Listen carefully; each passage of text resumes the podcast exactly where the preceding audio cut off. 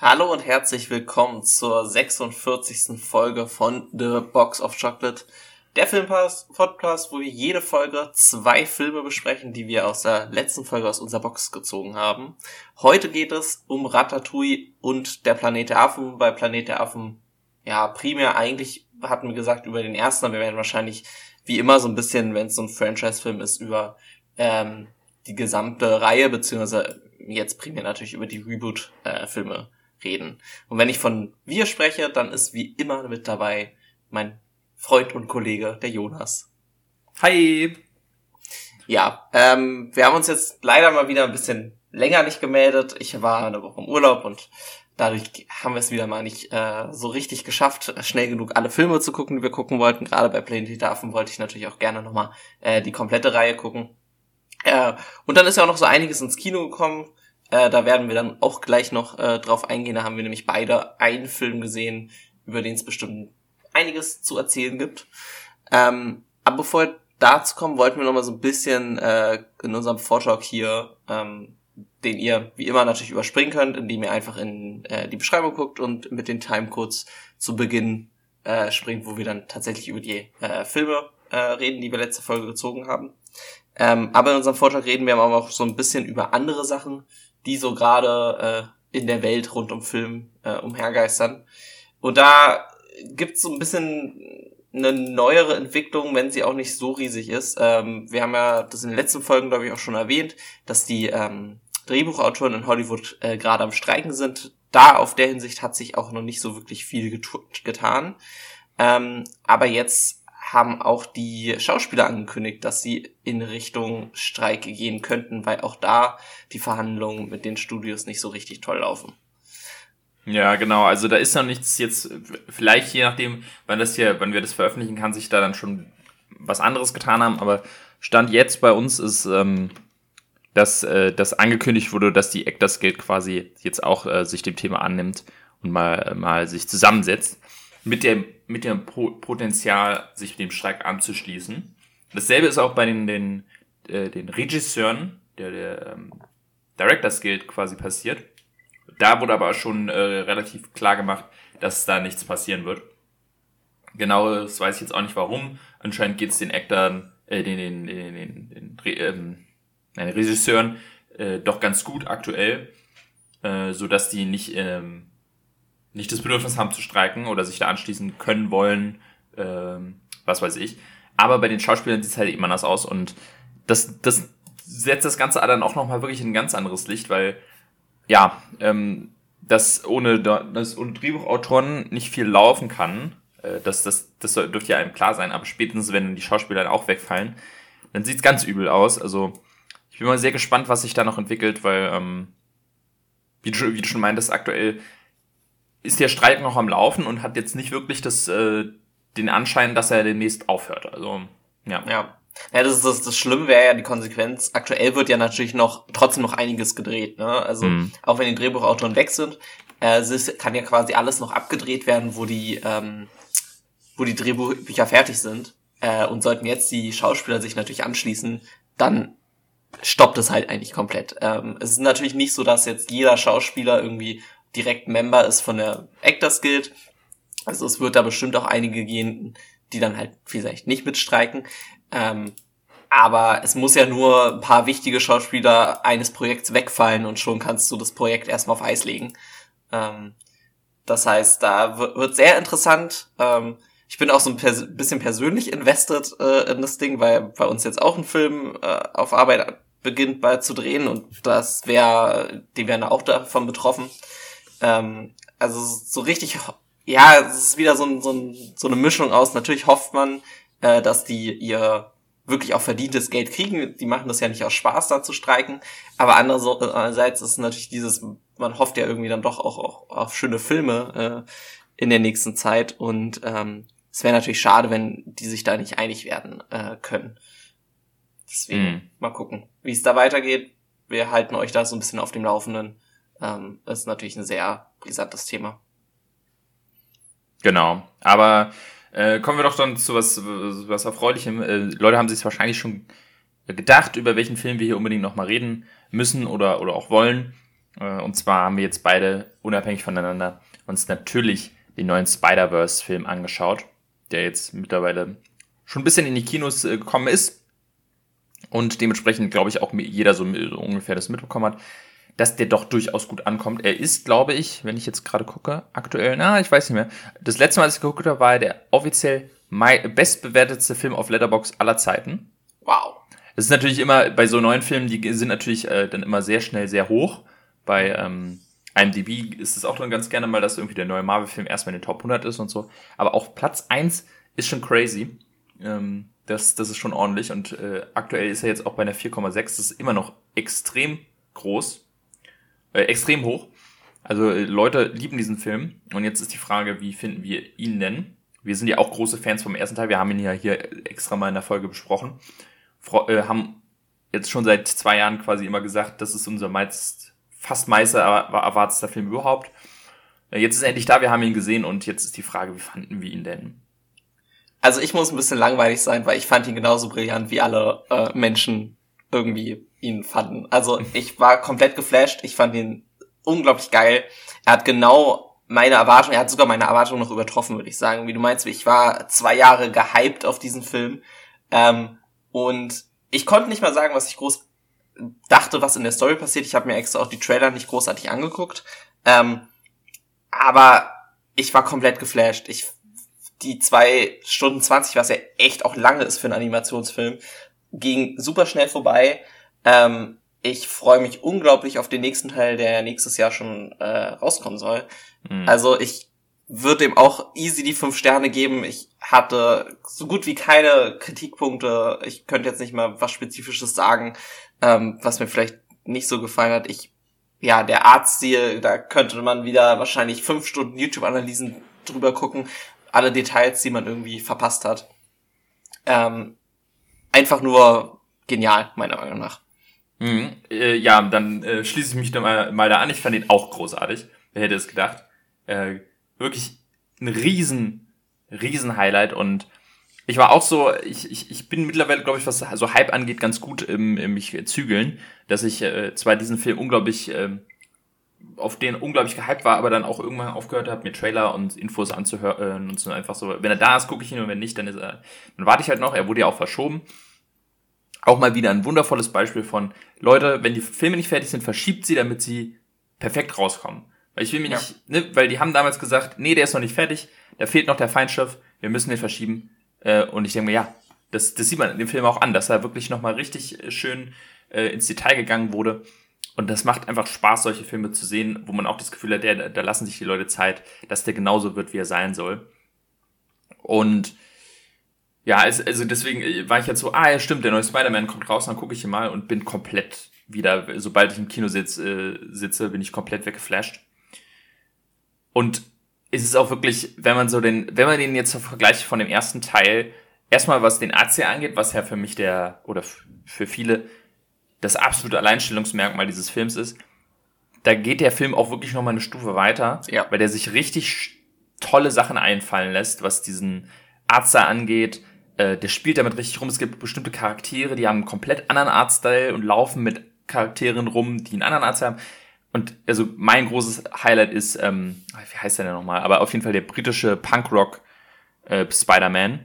Ja, der war wirklich eine witzigsten Teil. Ich fand auch insgesamt äh, der Humor ähm, hat dem Film wieder sehr gut getan. Ich, das war so die, tatsächlich ein bisschen die einzige Stelle, wo ich dachte, der erste war ein bisschen witziger in manchen Teilen.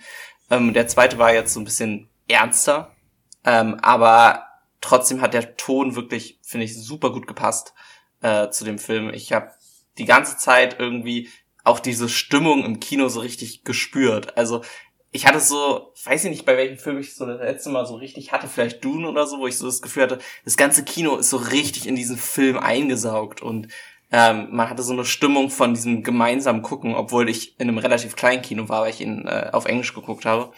Aber das war einfach eine richtig tolle Erfahrung. Mhm. Ja, auf jeden Fall. Ähm, äh, für mich auch ein Highlight waren ähm, generell die Bilder. Und das ist ja. jetzt also nicht nur der Animationsstil, sondern ich finde auch gerade gerade so am Anfang oder gerade so, wenn es äh, in Richtung ähm, Spider-Gwen geht, ähm, haben die sich teilweise richtig tolle Sachen einfallen lassen, wie sie jetzt gerade diese Szene einfangen, von den Bildern her. Und es gibt halt ganz, ganz tolle Szenen, wo Leute einfach nur miteinander reden und es einfach total schön geframed ist. Also, wie gesagt, ganz, ganz tolle Szene mit Gwen und ihrem Vater. Ähm, da, da werden alle wissen, welche ich meine, aber es ist einfach wirklich äh, total wahnsinnig, was sie da äh, gemacht haben. Ja, ich fand, das war auch wieder dieses Ding so, du könntest an jeder Stelle diesen Film einfach pausieren, das auf dem Poster drucken und das würde geil aussehen. Mhm. Ähm, das ist so heftig, auch diese gesamte Kreativität dass halt wirklich jedes andere Universum wirklich auch anders aussieht. Also so mhm. wirklich individuell gestaltet und nicht dieses, ja, wenn man so mit Doctor Strange ne, vergleicht, mhm. den Zeiten, so wo dann so paar kleine Unterschiede die die Welt dann anders machen sollen. Sondern hier wurde wirklich so, du hattest wirklich für die Welten waren in sich unterschiedlich und dann funktioniert es halt, was sie auch im ersten Jahr schon so genial, dann funktionieren diese Artstyles dann trotzdem irgendwie zusammen. Also, das ist wirklich ein, ein Erfolg, der, den glaube ich, da werden viele dann sich die Zähne ausbeißen, sowas auch nur annähernd ähm, äh, zu reproduzieren. Ähm, ja. Und ich hoffe, dass sie dann beim dritten konsistent bleiben und da einfach dann nochmal das perfekt abschließen können. Mhm. Ja, ich, ich finde auch, also gerade so dieses Thema Multiversum ist ja jetzt wirklich so überall. Ähm, und ich finde es auch ganz schön, dass mittlerweile wir als, als äh, Zuschauer oder generell den, den Mainstream-Zuschauer auch zugetraut wird, dass er ungefähr versteht, was Multiversum ist. Dementsprechend kann man einfach komplett abgehen. Und ich glaube, jeden, also das ist, das sieht man auch auf dem Poster, dass es extrem viele Spider-Mans in diesem Film gibt. Also da mit dem Multiversum komplett gespielt wird. Und was sie da alles raushören für verschiedene Spider-Mans. Also auch wirklich, ich bin jetzt kein Riesenexperte. Mein Bruder zum Beispiel, mit dem ich den Film gesehen habe, der ist sehr großer Spider-Man-Experte. Und er konnte mir viel erklären, was, was das für Info, äh, so kleine Easter Eggs waren. Und teilweise auch, wenn man selber merkt, ach, das ist der Spider-Man aus dem und dem. Also, das ist echt wahnsinnig cool, was sie da alles reingepackt haben. Und ich, das ist so ein Film, da kannst du gar nicht abwarten, bis der endlich mal irgendwie auf Blu-ray oder so rauskommt, dass du ihn zu Hause guckst und du wirklich so mit der Stoppuhr im, im, in der Fernbedienung so immer shoppst. Ah, guck mal da hinten im Hintergrund. Siehst du den Typen? Und also das, das ist so viel, oder die YouTube-Videos, die dir alle analysieren, was da alles drin ist. Das, der ja. ist so vollgestopft, aber er wirkt auch nicht so, keine Ahnung, ich, ich, ich, ich nenne es immer gerne ähm, Ready Player One mäßig dass hm. du völlig erschlagen wirst von Sachen, sondern es wird immer noch genug Fokus auf die Hauptcharaktere. Ich, ich finde es sehr schön, wie sie mit Miles Morales in dem Film umgehen, die, die, ja, die, den Konflikt, in, der sie, in, dem sie, in dem er sich befindet, was es heißt, Spider-Man zu sein, fand ich wahnsinnig spannend und, und interessant. Äh, auch mit Gwen wurde cool umgegangen und ähm, viele der, ja, in Anführungszeichen Gegenspieler finde ich, äh, finde ich auch sehr cool. Ich bin da sehr, sehr äh, ja, einfach äh, positiv gestimmt, was da vielleicht auch im dritten Teil dann passiert.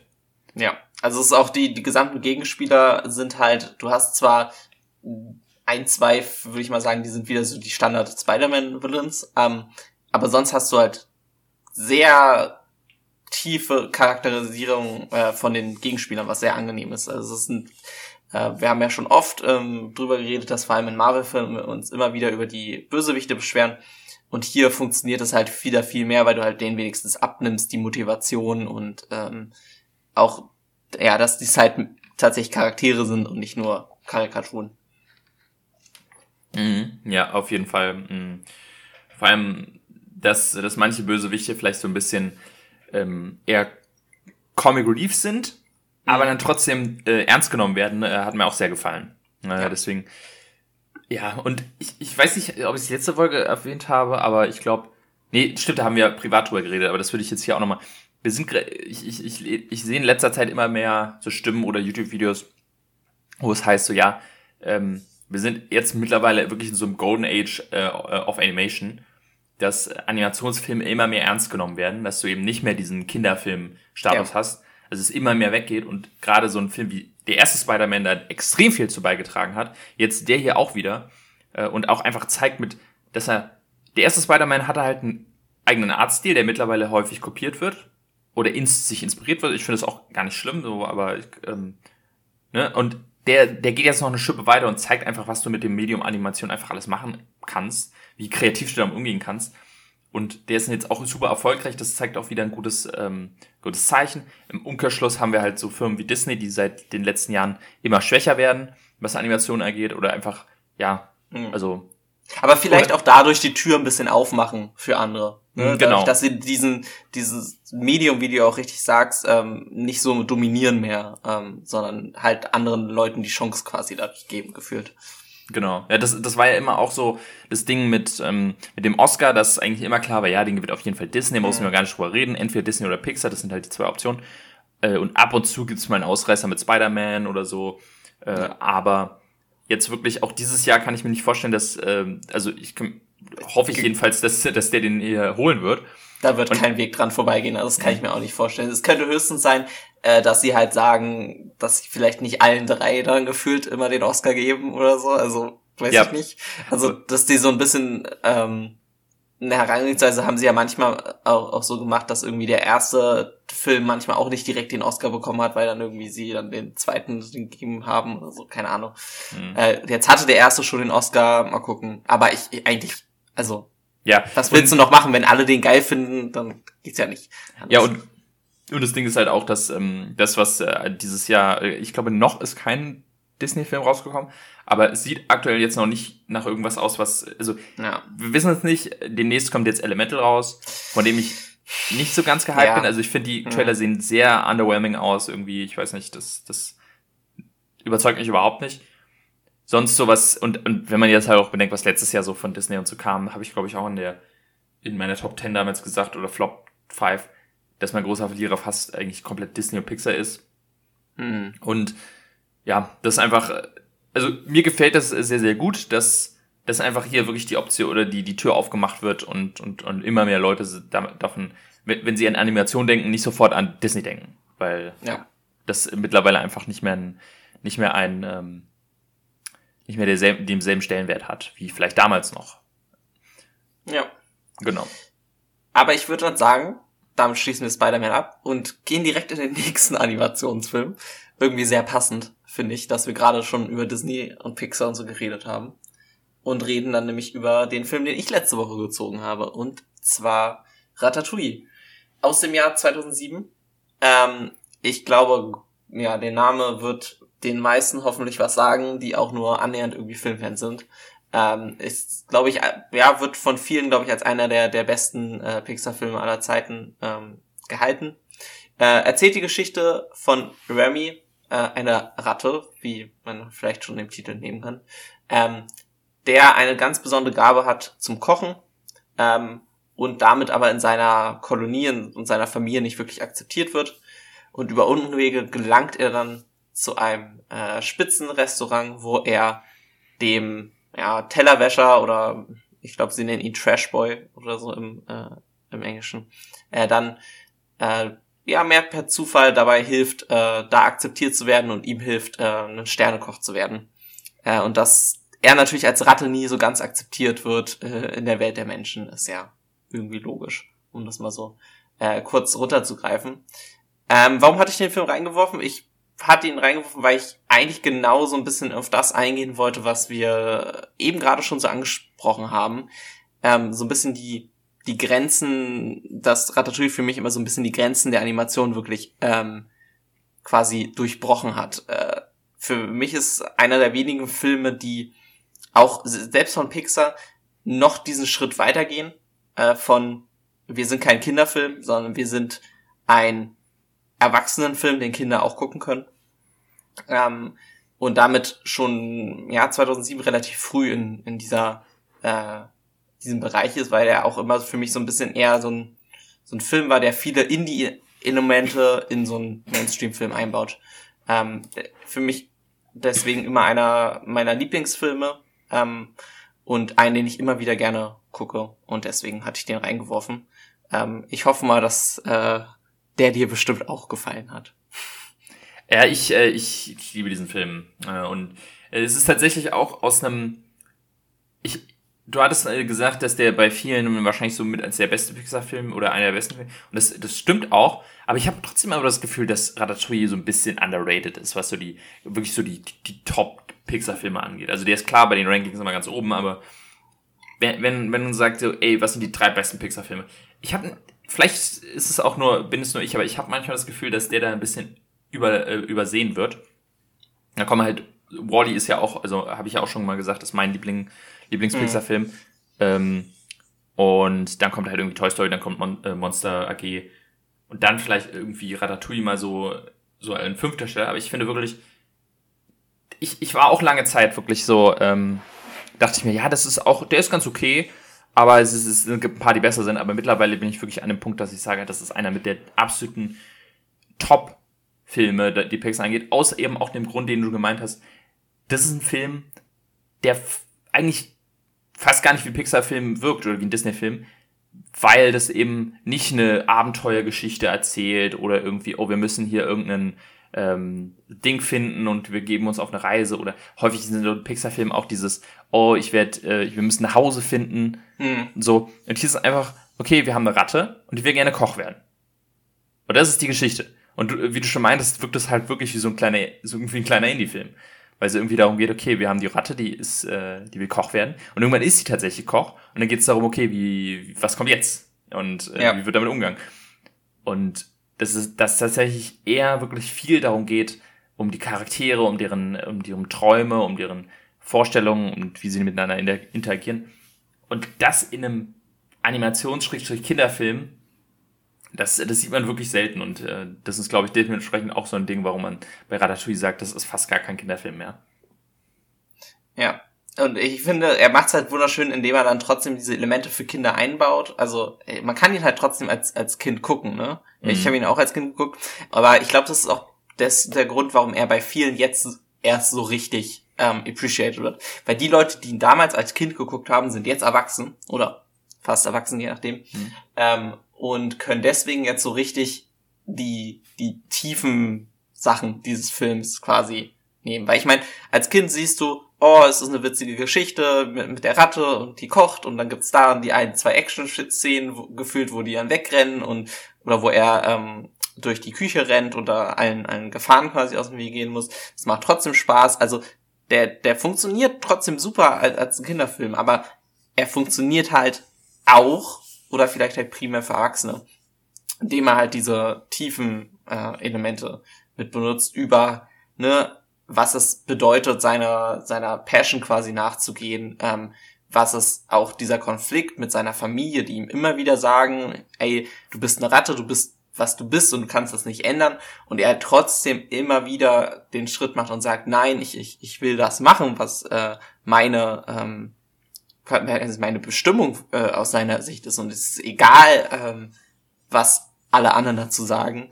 Und dieser ganz quasi ja wichtige Element, dieses, äh, was auch auf dem Kochbuch von Gusto steht, anyone can cook, kannst du halt so weit interpretieren. Ne? Also am Anfang wird's halt von dem äh, quasi Kritiker von äh, Ego, der für mich einer der besten Charaktere mhm.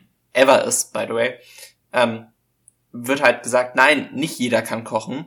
Aber das sagt er halt auch aus dieser in, falschen quasi Interpretation. Es sagt nicht, dass jeder jetzt das Talent hat, der super Koch zu werden, aber es sagt halt dieses, dass quasi aus jeder, aus jedem Bereich von selbst einer Ratte sozusagen oder selbst aus keinem Armreich oder was auch immer, überall kann jemand herkommen, der ein Talent für was Besonderes hat. Und das mhm. ist so eine schöne Message, die so langsam und dann dadurch so deutlich dieser Film erzählt. Das ist, ja, das hat mich jetzt auch nochmal beim, beim Wiederschauen halt nochmal deutlich mehr erfasst als äh, vorher. Ja, das ist auf jeden Fall, das ist so ein Ding, was du als Erwachsener viel mehr appreciatest und wie du schon meinst, dass, dass man ja auch das Gefühl hat, dieses, dieses, dieses Thema Kochen, ähm, kann man eigentlich, eigentlich auf jede Art von Kunst ähm, ja. beziehen. Also in dem Fall ist Kochen ja fast gar nicht mehr, also in dem Film äh, zwar auch Handwerk, aber viel mehr dieses Kreative, dieses, dieses Fühlen, dieses Erleben, äh, halt wie eine Kunstart, wie eine Art, sich auszudrücken. Und dementsprechend, und ich bin mir auch ziemlich sicher, dass von dem, von dem Regisseur und dem Drehbuchautoren das auch so ein bisschen eine Metapher war, vielleicht an, an die, an die Filmindustrie, aber auch an, an jede Art von Kunst, dass mhm. eben wahrscheinlich, und dem, das ist damals so gewesen, das ist heute auch noch so, dass du nicht so leicht in die Filmindustrie reinkommst, in Hollywood oder so, weil es eben da, du musst einfach die richtigen Leute kennen, ähm, die sich dein Zeug überhaupt angucken und so. Und da vielleicht auch immer so ein bisschen so, ah, du warst auf keiner Filmschule, hm, na gut, weiß ja nicht. Oder ah, du warst auf keiner Schauspielschule, hm, ja, mal schauen. Dass das wahrscheinlich noch deutlich schwerer ist, aber dass eben dieser Film auch sagt, hey, ist vollkommen egal, ob du jetzt irgendwie auf einer Filmhochschule warst oder irgendwie du der Sohn von dem und dem äh, Regisseur bist. Wenn du irgendwie als Kind mit deiner du kannst irgendwie, du kannst irgendwie in Afrika groß geworden sein und mit irgendeinem Camcorder irgendwelche kleinen Filme drehen und kannst trotzdem großartiger Filmemacher sein. Genauso wie der halt großartiger Koch einfach auch irgendwie aus, von der Ratte kommen kann, so ganz äh, hoch, ähm, also ganz überspitzt. Und das ist eben eine ganz, ganz tolle Message, die man als, als, als Erwachsener dann wirklich dann nochmal noch mal mehr appreciated, wie du schon meintest. Und auch muss ich mir anschließen, äh, Ego ist ein großartiger Charakter, ein toller Bösewicht ist auch mal wieder so, du hast einen Bösewicht, der einfach ein Restaurantkritiker ist.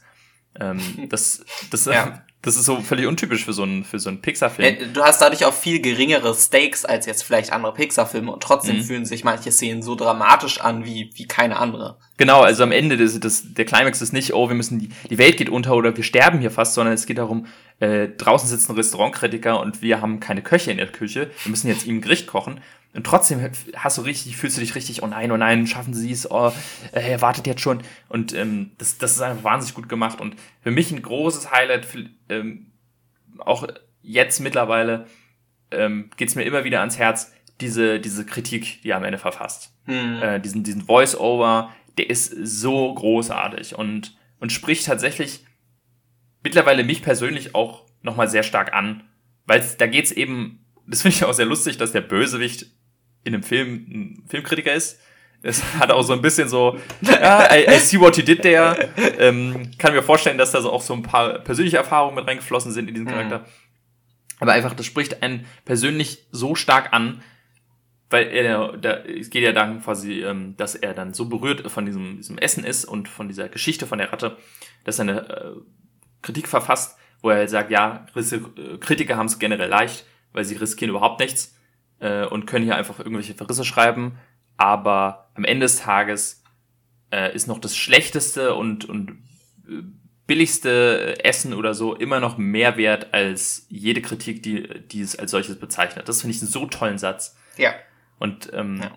Und das, das macht einen auch selber bewusst. Ich meine, wir raten ja auch äh, mhm. manchmal über Filme ab. Ähm, aber es ist natürlich trotzdem, haben da viele Leute viel Arbeit reingesteckt und so weiter. Und das ist so auch eine wirklich schöne Message, dieses zu sagen, dass äh, egal äh, wie schlecht vielleicht Leute etwas aufnehmen, dass es trotzdem Leute viel Energie, viel Passion da reingesteckt haben. Ähm, und dass es immer noch mehr quasi wert ist, in Anführungszeichen, als jede Kritik, äh, die halt das so äh, bezeichnet dann, ne? Mhm, genau, und mich hat das halt auch nochmal berührt, weil, ähm, ich weiß nicht, wir haben es ja häufiger mal schon angesprochen, oder ich auf jeden Fall habe schon mal erzählt, dass ich auf jeden Fall vor ein, zwei, drei, vier Jahren auch wirklich so drauf war, dass ich mir Filme angeguckt habe mit so einer mit so einer Brille von ja, ich bewerte jetzt, wie gut dieser Film ist und mein Wort ist so. Natürlich wusste ich, ich ich hatte jetzt noch keinen, äh, ich habe ich hab das nicht veröffentlicht oder so, aber irgendwie so insgeheim hat man sich eingebildet, ja, man, man hat schon ein Auge dafür, was gute und schlechte Filme sind. Mhm. wenn ich mir einen Film angucke und sage, ja, Daumen hoch, dann ist es ein guter Film und wenn ich sage Daumen runter, dann ist es kein guter Film. Und eine ähnliche Einstellung hat halt äh, Ego auch in diesem Film, dass er auch immer sagt, ich habe dem äh, Restaurant eine schlechte Kritik gegeben, das war das letzte Wort und dementsprechend äh, war es das jetzt für die und deswegen ist er auch wahnsinnig persönlich angegriffen, als plötzlich es wieder populär ist und er sagt, wie kann es ja populär sein, wenn ich es eine schlechte Kritik gegeben ja. habe? Und ähm, das ist wirklich eine ganz, ganz tolle Message, die, glaube ich, jeder Filmfan, jeder, jeder Hobbykritiker sich irgendwie ans anlegen muss. Es ist vollkommen okay, Film zu kritisieren und gerade in Hollywood und wenn dann irgendwie Transformers 6 dann um die Ecke kommt, dann kann man auch sagen, nee, es ist ein Scheißfilm. Ähm, das ist natürlich nicht, äh, Filme sind am Ende des Tages auch erstmal nur Produkte und vielleicht dann noch am Ende Kunst, aber dieses sich be dieses Bewusstmachen, dass man am Ende des Tages keine Meinungshoheit auf irgendwas hat, egal wer man ist. Und am Ende des Tages der, der tatsächlich was erschafft, immer mehr leistet als du selber, äh, ist, ist vielleicht eine, eine, was, eine Hard Pill to swallow, aber es muss quasi jedem bewusst sein, da kann man auch viel, viel, viel positiver äh, mit, mit, Filmen umgehen und sagen, ey, äh, es ist viel wichtiger, das, was man liebt, vielleicht auch positiv hervorzuheben oder, das meint ja auch, das, wo dann Kritiker Risiken eingehen, ist in der, ähm, in der Verteidigung von etwas Neuem, äh, was vielleicht kontrovers ist. Und das finde ich dann, äh, das finde ich dann wiederum sehr, auch sehr spannend. Ja. Ja, ich finde, man kann es sogar auch nochmal umdrehen und sagen, dass auch der, der Zuschauer oder der, der Kunde beim Restaurant jetzt oder so, ähm, sich nicht von, von irgendwie Kritikern was reinreden lassen soll. Ich finde, es ist auch ein ganz schwerer Trend gewesen worden, äh, der mir auch immer schwerer gefallen ist. Dieses einfach sich einen Film oder halt irgendwas anderes anzugucken, ohne vorher sich quasi von, von Kritikern reinreden zu lassen, äh, mhm. ob man das jetzt gut finden darf oder nicht gut finden darf. Und selbst wenn es jetzt der Transformers 6 ist, wenn da jemand reingeht und dabei Spaß hat, den Film zu gucken, dann ist es schön und dann soll der das, soll der Spaß dran haben, weißt du? Ähm, und nicht dieses, nur weil, weil, weil jetzt wir oder irgendjemand sonst was sagt, das ist ein Kackfilm, kann das trotzdem jeder selber entscheiden, ob er daran Spaß hat. Genauso wie jeder selber entscheiden kann, ob er das Essen jetzt das, das mag oder nicht. Ähm, und äh, soll da nicht irgendwie sich von einer höheren Instanz irgendwie äh, sagen lassen, was er zu tun oder lassen hat.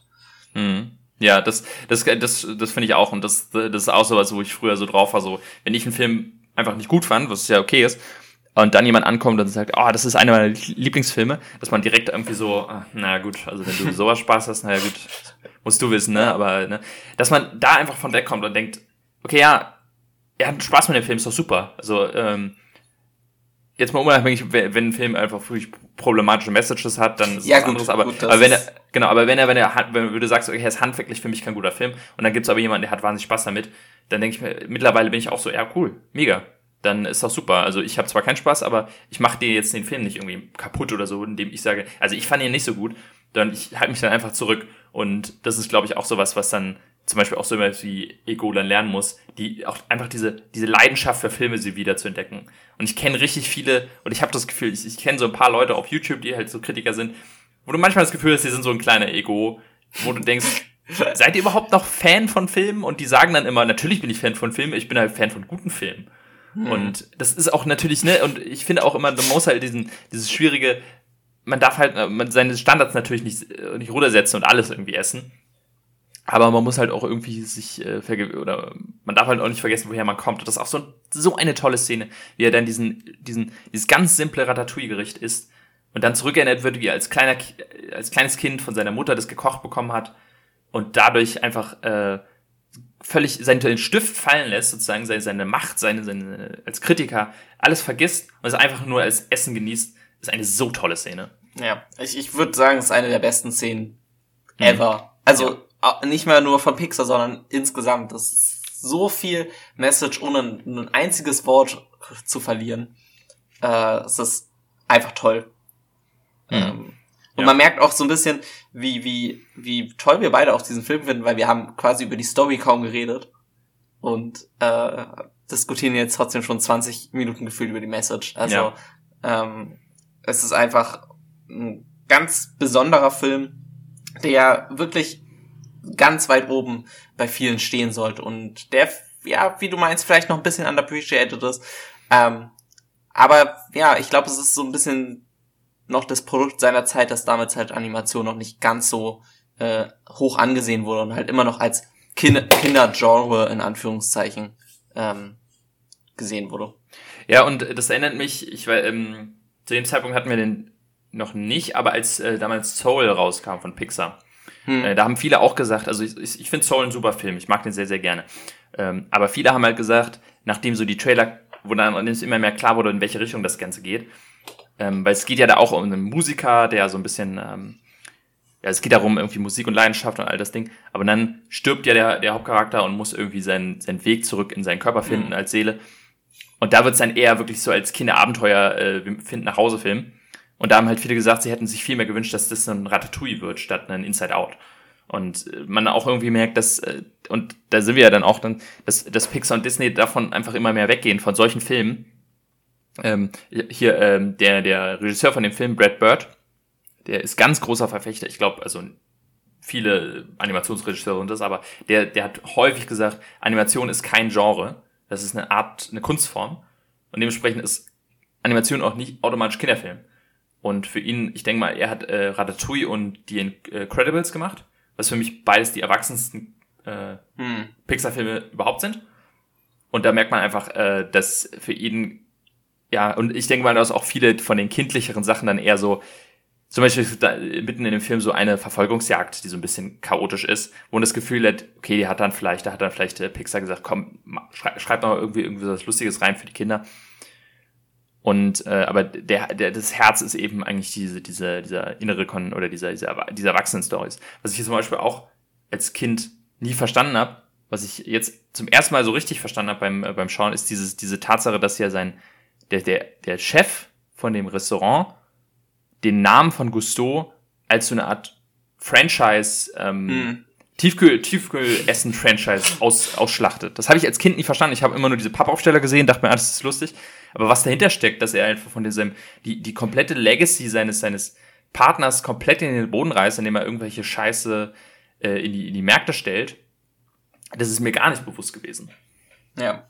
Also es sind so einige Sachen, auch dieses, dass halt ähm, Ling Linguini äh, sein, mhm. sein Sohn ist, ähm, aus einer quasi geheimen Affäre äh, wenn mhm. man so machen soll. Das sind halt alles so ein paar Sachen, die äh, einem jetzt vielleicht nicht so direkt klar werden, die dann halt so, als Kind guckt man an die Verfolgungsszene, oh ja, und jetzt, äh, jetzt gehört ihm die, das Restaurant. Okay, ist jetzt halt so.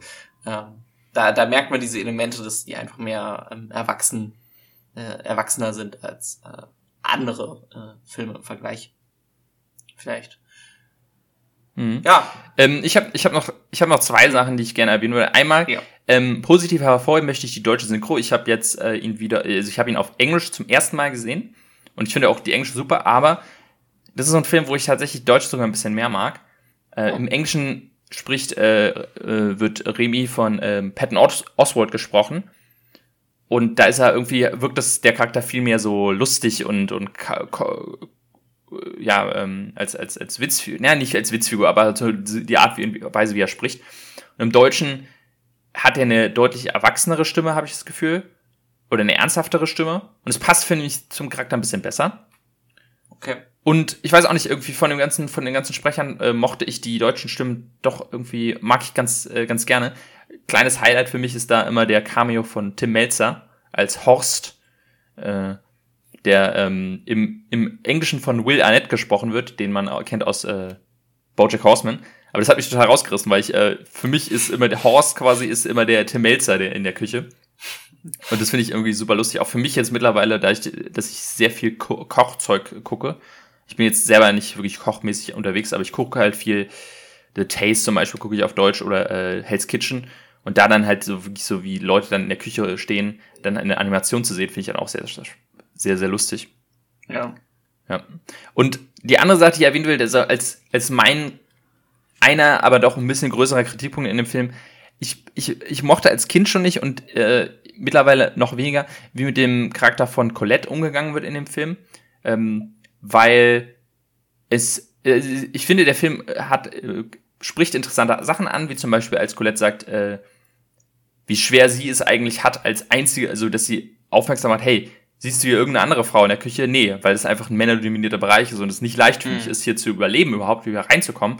Ähm, und das ist sehr, sehr, aber da wird, finde ich, sehr wenig draus gemacht und ich finde es dann irgendwie schade, dass sie am Ende dann doch irgendwie als Love Interest ähm, abgestellt wird, so ein bisschen. Genau, so, ah ja, okay, jetzt, äh, weil ich auch die, die Chemie zwischen ihr und Linguini dann so nie so ganz mega fand. Ja. Also, das ist dann so ein bisschen so, es geht in die richtige Richtung, aber es ist trotzdem so, ah ja, wir brauchen Love Interest, sie ist jetzt einfach, sie liebt jetzt einfach Linguini. Und ich finde, vielleicht hätten sie das einfach irgendwie so nur andeuten können, dass da vielleicht ein bisschen Chemie ist, aber nicht zwingend, dass sie jetzt äh, zusammen sind.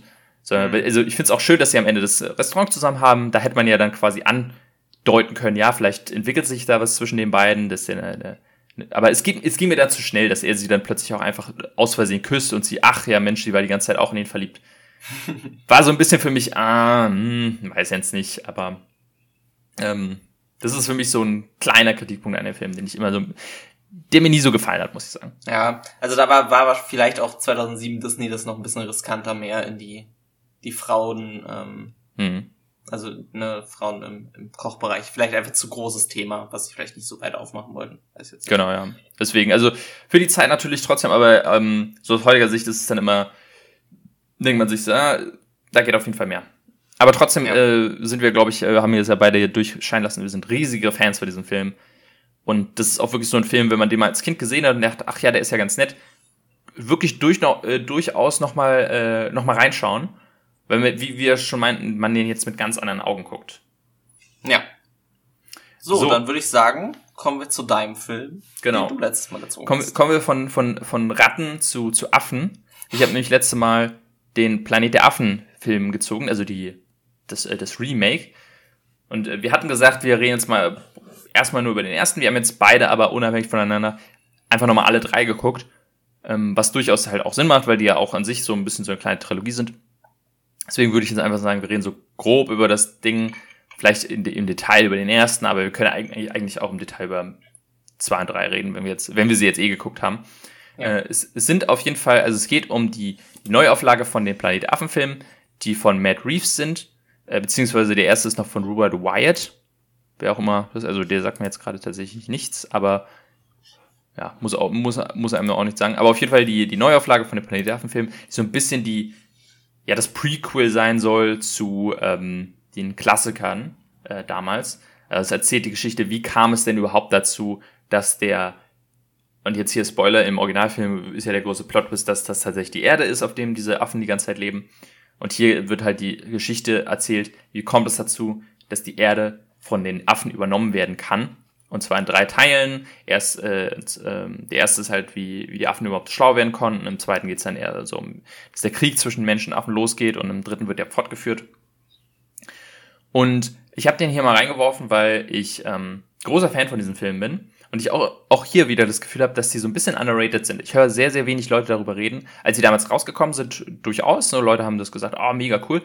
Aber heutzutage, ja, wird er, glaube ich, häufig vergessen. Und ich ja. habe die auch seit Ewigkeiten, also seit die rausgekommen sind, nicht mehr gesehen. Deswegen war es für mich auch nochmal schön, die nochmal neu zu gucken.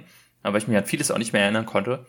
Und ähm, ich finde die, ich finde die echt ganz cool. Wie, äh, wie findest du die denn? Ich finde die auch ähm, echt cool. Ich finde es eine sehr solide äh, Trilogie. Ähm, ich glaube, für mich ist verständlichsten, warum kaum noch jemand redet, weil für mich der, der dritte mit Abstand der schwächste ist dann äh, persönlich und dadurch so ein bisschen äh, so ein bisschen abfällt hintenrum. Ähm, ich finde, der erste gefällt mir sehr gut, weil er so eine wirklich schöne ähm, oder ja, schönes, schönes, ein bisschen blödes Wort eigentlich, ne? eine, eine gute Story erzählt, wie halt es dazu kommen kann, dass die die Affen überhaupt sind. Ich finde, er baut eine schöne ähm, äh, Beziehung zwischen Caesar und dem Arzt auf und äh, oder Wissenschaftler und macht es halt eine sehr persönliche Story. Der zweite erzählt es dann deutlich größer und quasi so diesen Konflikt auf, auf einer großen Ebene. Und dann fällt für mich der dritte wirklich hart ab, weil ich irgendwie habe ich das Gefühl, er spielt relativ viel Gleiches aus dem zweiten dann nochmal so ähnlich ab und hat irgendwie nicht so richtig neue Ideen, ähm, um, um jetzt die Charakter weiterzuentwickeln. Trotzdem ist die Story insgesamt echt cool. Die, die CGI-Effekte sind, glaube ich, was viel, für viele der große Selling Point ist, weil die Affen einfach genial aussehen und was auch, glaube ich, halt es deutlich einfacher macht, die, die nochmal zu gucken, als die wirklich ganz alten, weil die äh, sehen ja zum Teil wirklich sehr, naja, speziell aus und hat dadurch natürlich auch die Möglichkeit, wirklich die Affen zu den Hauptcharakteren zu machen, weil du äh, ihnen tatsächlich Emotionen und ähm, Charakterisierung geben kannst, ohne dass sie jetzt die ganze Zeit nur reden müssen. Ähm, in den Originalen reden sie ja ganz normal die ganze Zeit. Ähm, aber es ist für mich trotzdem irgendwie so nicht, nie so der, ja, irgendwie nicht ganz so weit oben in den Franchisen, die, ähm, ähm, die so meine Lieblingsfranchise mäßig. Also ich fand sie gut, aber nicht brillant, würde ich mal sagen. Ja, ich, für mich tatsächlich das, das Größte, was ich aus diesem Rewatch jetzt rausgenommen habe, ist auch tatsächlich, dass mir der dritte gar nicht mehr so gefallen hat, weil für mich war immer so eine Erinnerung, eins ganz okay, ist halt, ist halt Vorgeschichte, muss halt irgendwie, ähm, zwei großartig und drei fast genauso gut wie zwei. Ähm, aber wir hatten jetzt zwischenzeitlich auch mal geredet, äh, als du mitten im dritten warst und meintest, ja, ich bin noch nicht ganz überzeugt. Und als ich den jetzt gesehen habe, war ich auch so, ja, ich kann irgendwie nachvollziehen, dass der dritte irgendwie nicht wirklich schafft, da eine neue äh, Facette reinzubringen. Der dritte ist visuell wahrscheinlich der coolste, finde mhm. ich. Der ist einfach die Technik am weitesten und der hat ein paar sehr, sehr tolle Einstellungen, äh, die auch sehr düster tatsächlich werden können. Aber von der Story her ist es halt wirklich viel vom zweiten. Ähm, der Bösewicht funktioniert für mich nicht so wirklich, obwohl es, also du meintest auch so, obwohl es für Woody Harrison ist, kannst du mit dem Bösewicht irgendwie, kannst ja, du, kaufst du ihm nicht so ab. Ja, ich, ich habe ja, glaube ich, schon öfter im Podcast erwähnt, dass ich ihn eigentlich liebe als Schauspieler. Ich bin ja echt so ein, so ein Hype-Mensch, aber ich kaufe ihn gar nicht als Bösewicht ab und ich kann es auch nicht so ganz ab, wie sie ihn dann am Ende handeln. Also ähm, im dritten muss man dazu sagen, oder um vielleicht ganz kurz die Story zu haben, im ersten äh, gibt's halt dieses, äh, wird eine Medizin entwickelt, die eigentlich Alzheimer heilen soll, die dann aber schief läuft und dadurch werden die Affen schlauer und äh, dann ganz, am Ende sieht man so ein bisschen, dass die Menschen dann nach und nach ausgelöscht werden. Das wird dann im zweiten quasi fortgeführt. Es sind kaum noch Menschen auf der Welt. Die letzten Überlebenden der Menschen kämpfen quasi darum, äh, ja, am Leben zu bleiben. Ähm, und dann kommt es zum Konflikt, weil die Menschen ähm, einen Staudamm benutzen wollen, um ihre Energie zu reparieren. Das, der liegt aber im, im Gebiet der Affen. Ähm, und da wird dann halt darum gekämpft und so und so weiter. Und dann gibt es einen Konflikt mit den Affen intern. Und im dritten geht's halt darum, dass die Affen ja quasi einfach ohne wirklichen Grund weiterhin von den Menschen äh, angegriffen werden. Ähm, ich glaube, es soll so ein bisschen sein, weil am, am Ende des zweiten die, die letzten Menschen um Hilfe rufen und dann kommt halt die Armee und so weiter. Ist jetzt eigentlich auch wurscht. Aber angeführt wird halt diese, die, die Armee wird quasi von, von Woody Harrison, der dann den, den großen bösen Spieler, äh, äh, Bösewicht spielen soll, dessen Motivation aber nie so richtig, finde ich, funktioniert. Also irgendwie hat sich dieser Virus, der im ersten ausgelöst wurde, weiterentwickelt und dadurch werden jetzt manche Menschen äh, nur noch so halbintelligent, also die können auch nicht mehr reden und so weiter und äh, scheinbar wird das irgendwie von den Affen übertragen. Also so richtig habe ich das mhm. auch nicht verstanden und das ist irgendwie der Grund, warum er jetzt alle Affen abmurksen will. Und gleichzeitig benutzt er aber die Affen, um, um noch in einem alten Waffenlager die, die Waffen halt zu suchen, weil seine eigentlichen Vorgesetzten aus dem Norden ähm, nicht damit zufrieden sind, dass er halt die Menschen umbringt, die halt die sich von durch diesen Virus angesteckt haben. Ähm, ja. Und also eigentlich geraten die Affen da nur in so einen komischen Konflikt zwischen Menschen rein. Genau, es ist, er wirkt so ein bisschen wie, ähm, sind hier Apocalypse Now, so, dass er sich irgendwie zurückgezogen hat. Und du hast irgendwie, das, das Problem ist, dass seine, seine, sein, sein komisches Lager da, das im Grunde die einzigen Menschen sind, die du im ganzen Film siehst, bis auf ein, das kleine Mädchen da. Aber du hast irgendwie, der Film macht irgendwie nie ganz klar, okay, ist das jetzt repräsentativ für die, die ganze Menschheit, die noch überlebt, ja. oder nicht? Das ist der zweite Film deutlich besser gemacht hat, meiner Meinung nach. Und ähm, ja, am Ende des Tages ist da irgendwie so ein mordlüsterner ähm, äh, ja, äh, Kriegstreiber. Und das ist irgendwie dann auch von der Motivation her irgendwie dann nicht so, nicht so. Und ist, der Film kommt dann halt sehr schnell in so ein, in, geht in eine Richtung Revenge-Thriller, dann ist er ein, ja. in einen Prison, äh, Prison Escape-Film. Äh, und ja, ich, ich war dann echt irgendwie so ein bisschen enttäuscht von dem dritten oder dachte, ja, ich habe irgendwie den besser vorgestellt. Wohingegen jetzt aber im Umkehrschluss ich den zweiten immer noch fantastisch finde, ja. weil eben der erste, der generell ist halt die Sache, okay, wir erzählen die Geschichte von Planet Affen, die Vorgeschichte, ist, finde ich, eine schwierige Nummer, weil es halt, es ist, wie erklärst du, dass die Menschheit von Affen übernommen wird? Und ich finde, generell macht, der, machen die, macht die Reihe das doch wirklich sehr gut und, und nachvollziehbar.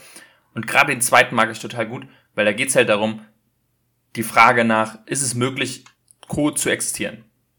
Ähm, dass die, die Affen leben im Wald und die Menschen in ihren äh, zurückgezogenen äh, Lagern und dann irgendwann kommen sie sich aber in die Quere und es ist wie so ein Mexican Standoff. Okay, wer macht den ersten, wer schießt als erstes? Äh, eigentlich wollen alle irgendwie in Frieden leben, aber ist das denn möglich? Und am Ende eskaliert das so ein bisschen. Das ist eine ganz, ganz tolle ja, Gegenüberstellung, weil du irgendwie auch niemand ist, also klar, es gibt ein paar Leute, die sind halt Arschlöcher, aber du hast nicht wirklich die, wir sind die, die guten Affen und wir sind die bösen Menschen, ja. was jetzt der dritte ein bisschen macht, ähm, sondern einfach die Frage, hey, wir wollen beide überleben, wie schaffen wir das? Natürlich können wir nicht zusammenleben, aber ist es denn möglich, dass du dort bist und ich hier? Und das ist so ein, wenn man so drüber nachdenkt, auch irgendwie so ein bisschen so ein, so ein generelles äh, Thema, äh, was so Krieg angeht oder so. so nach dem Motto, okay, wir haben hier einen Interessenskonflikt, wie können wir den friedlich lösen? Ist das denn immer möglich? Im besten Fall schon, aber wenn es eskaliert, dann eskaliert es halt.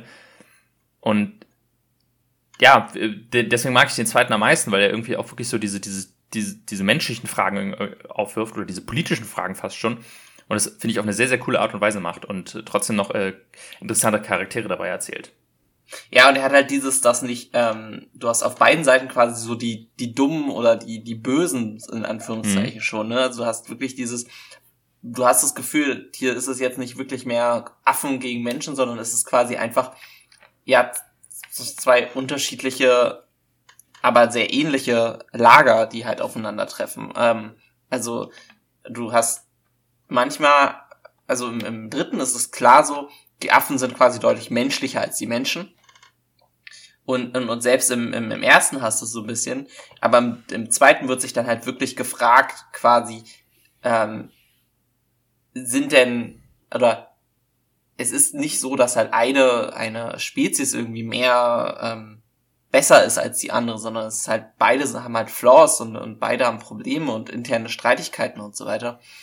Ähm, das ist sehr schön und du hast auch meiner Meinung nach die besten menschlichen Charakter der ganzen Serie, die halt wirklich was zu tun kriegen und wirklich charakterisiert werden. Das ist zwar im ersten auch so ein bisschen der Fall, aber sie werden halt ähm, die Hauptcharaktere dieser Filme sind immer die Affen gewesen, was auch vollkommen richtig ist. Caesar ist ein toller Charakter, aber du hast halt wenigstens ähm, so ein bisschen welche gegen die Caesar auch spielen kann oder die anderen Affen. Also du, du musst nicht dich nur an diese ranhängen, was ganz großer Problem ist, finde ich, im dritten.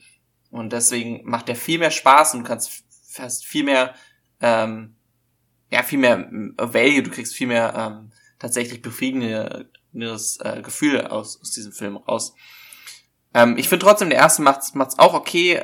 Ähm, er verliert mich so ein, so ein bisschen ähm, in diesem dann doch sehr heavy-handed hier Pharmaceutical Companies are bad und, und die mhm. machen nur Scheiße. Ähm, aber das ist natürlich auch so ein bisschen, ja, vielleicht auch fast Produkt der Zeit, äh, in, in dem Aspekt. Der würde natürlich heute würden sie wahrscheinlich dieses Ganze ähm, mit dem Virus, der dann äh, die Welt einnimmt, quasi viel mehr ausschlachten, weil es wäre natürlich eine super Metapher für Corona. Aber mm, ja, genau. Äh, ich ich, ich fand es äh, ganz interessant. Ich, das ist nämlich auch so ein Ding. Ich hatte es gar nicht mehr in Erinnerung, dass es äh, den Vir Virus gibt. Ich, ich wusste nur noch, es gibt halt dieses Medikament, was Affen schlau macht und so, und am Ende brechen sie halt aus im ersten Teil. Und dann, äh, ich dachte halt, das ist so der, die, die Idee, wie die Menschheit untergeht, indem halt die Affen den Krieg anfangen. Was ja tatsächlich gar nicht der Fall ist, sondern die Affen, die brechen halt aus und wollen einfach nur äh, ihren Frieden und ziehen sich in die Wälder zurück.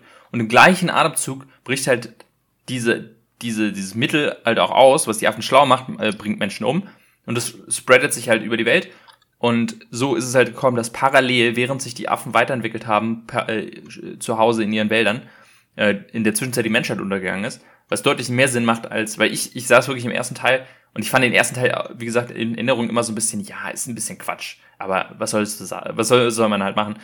Dachte ich mir auch die ganze Zeit so, okay, wie, wie wollen die mir das eigentlich jetzt logisch erklären, dass die Affen oder dass die Menschheit da jetzt gegen irgendwie eine Horde Affen verliert. Ich meine, klar, so ein Gorilla ist stark, aber gegen Maschinengewehr kann der trotzdem nichts anrichten. Mhm. Äh, aber doch dann mit diesem Virus und so, ähm, finde ich, schafft der Film es in gewisser Weise wirklich einem nachvollziehbar zu erklären, okay, ich verstehe, wie das Ganze passiert ist, dass irgendwann in 100 oder 200 oder was weiß ich wie vielen Jahren die ganze Menschheit ausgelöscht ist und äh, die, der Planet von, ähm, von schlauen, intelligenten und äh, ja, ähm, äh, anthropomorphen Affen quasi beherrscht wird. Ich, ich kenne die Originalfilme nicht, also ich habe sie nie gesehen. Ich dachte mir vielleicht, ich dachte, ich hatte eigentlich vor, so ja, vielleicht gucke ich mal rein, bis ich rausgefunden habe, es sind fünf Filme, ja. das Original. Und da dachte ich mir, nee, muss ich jetzt, muss ich jetzt nicht deswegen, aber ich, ich glaube, ich, ich, bin mal, ich bin mal gespannt, wie viel tatsächlich im Original ähm, oder wie viel vom Original angesprochen wird. Ob tatsächlich der Charakter Caesar vielleicht irgendwie auch so eine Art keine Ahnung, Moses-Figur da irgendwie ist oder so. Nee, es gibt, glaube ich, sogar einen eigenen Charakter Caesar. Also sie haben viel mhm. dann doch so einzelne Sachen dann noch übernommen. Also viele Namen sind auch auf, auf Namen auf den Originalen angespielt. Also ein bisschen, man kann es, glaube ich, nicht so komplett als richtiges Prequel sehen, weil dann doch ein paar andere Unterschiede. Ich glaube auch, dass tatsächlich der, der Grund, warum im, im Original die Menschen nicht mehr leben, eher ein Atomkrieg ist, was ja auch deutlich besser in die Zeit passt. Mhm.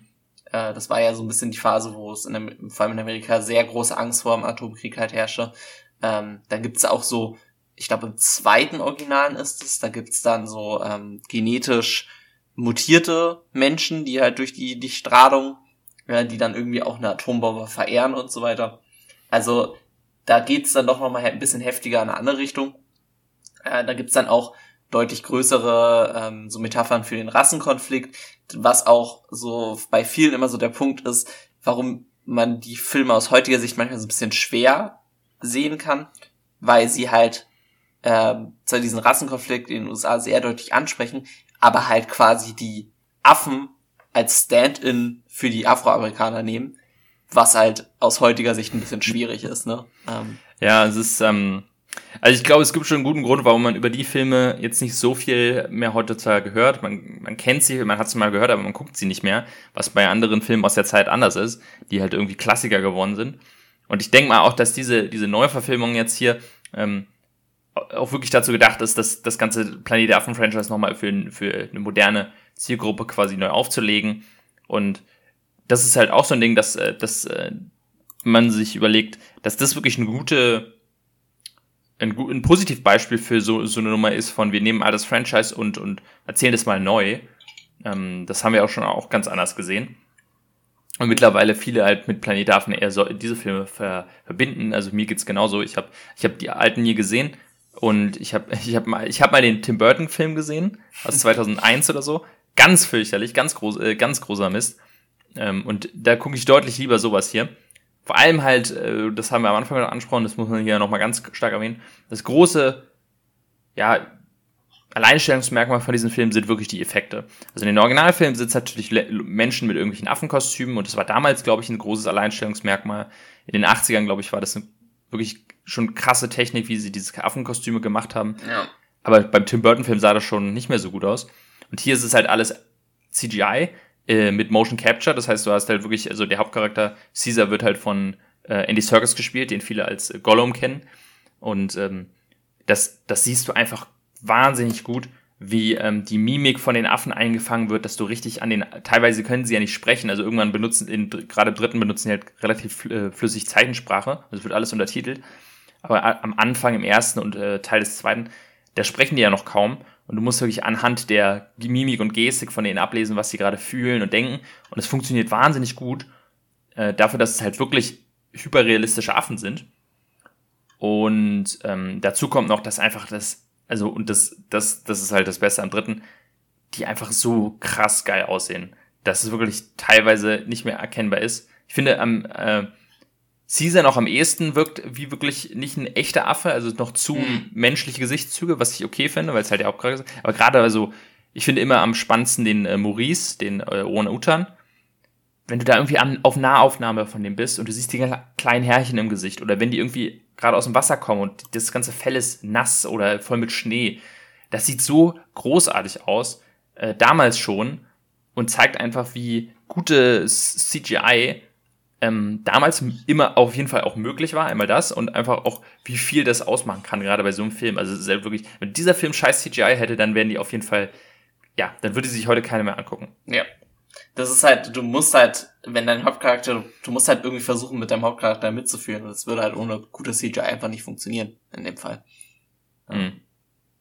Es soll nächstes Jahr ein neuer Film kommen. Ähm, das habe ich nicht gewusst. Das war ich wirklich Zufall. Das hast du mir dann äh, gesagt und habe danach geguckt und dachte mir, Tatsache, nächstes Jahr kommt ein neuer Planet Affen.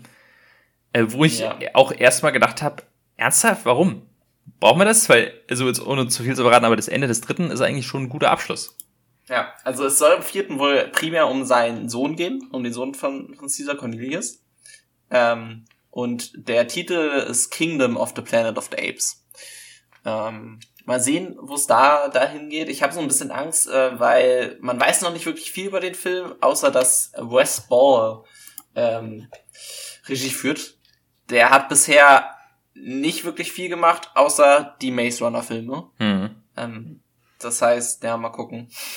Ja, also, das, das hat mich auf jeden Fall nicht gerade äh, positiv gestimmt. Ähm, im, im Gegen, äh, also oder groß gehypt, ähm, dass dann zum Beispiel auch Matt Reeves, mit dem ich äh, den zweiten und dritten halt, der die gemacht hat, ähm, dass der, der jetzt gar nicht mehr drin ist, das finde ich ein, kein gutes Zeichen.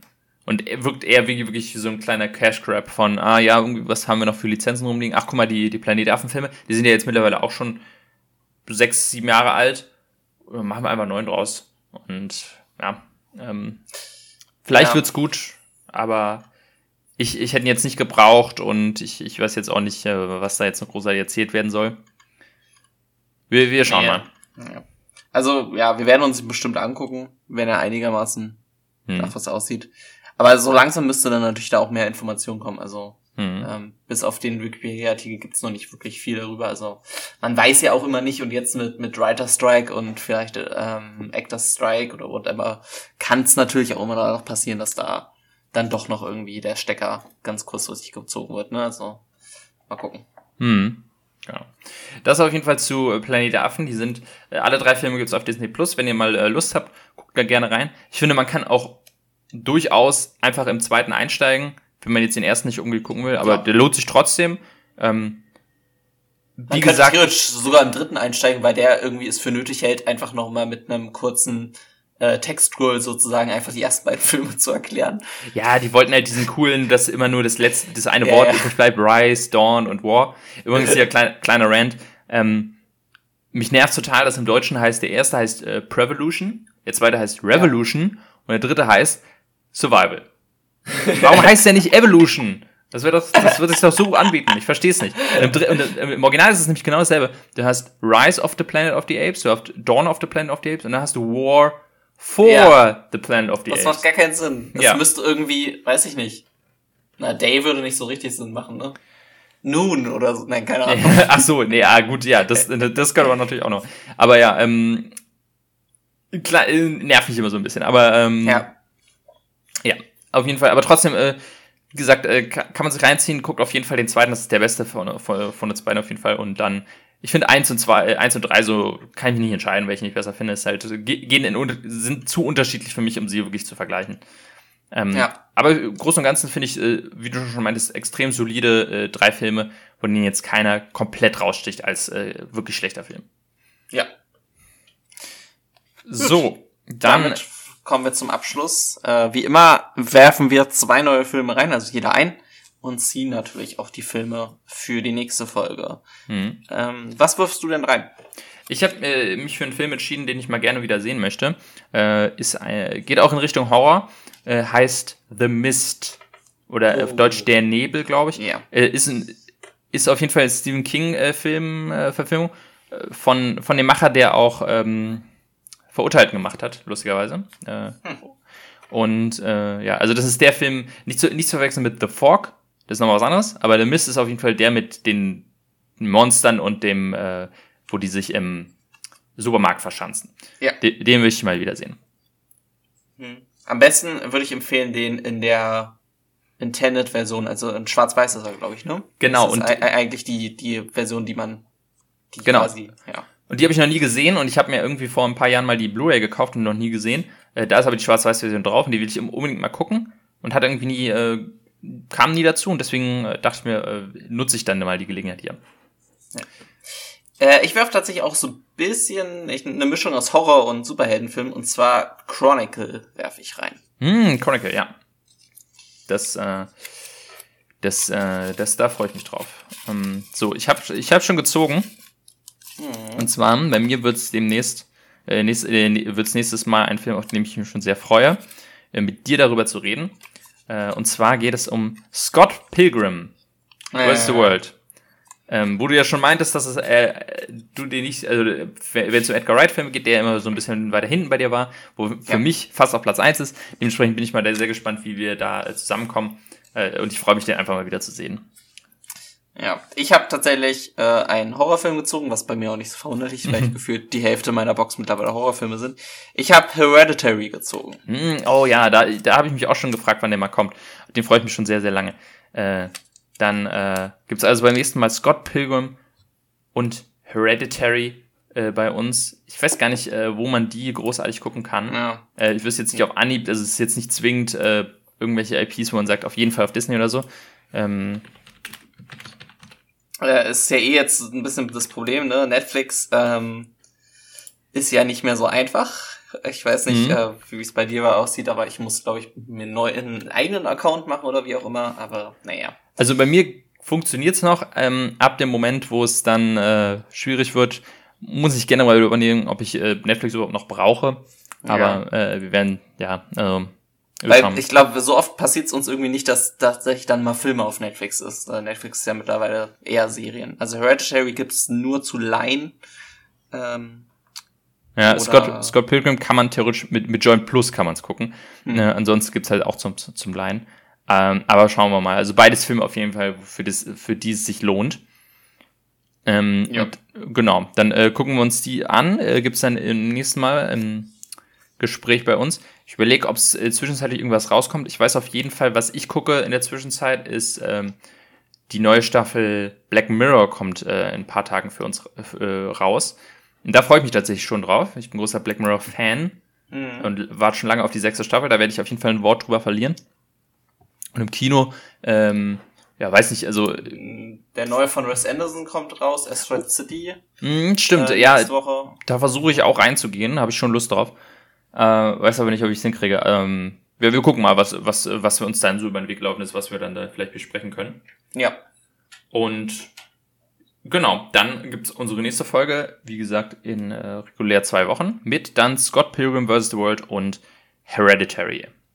Also, genau. dann bis dahin viel Spaß beim Filme schauen und bis äh, zum nächsten Mal. Ciao, ciao.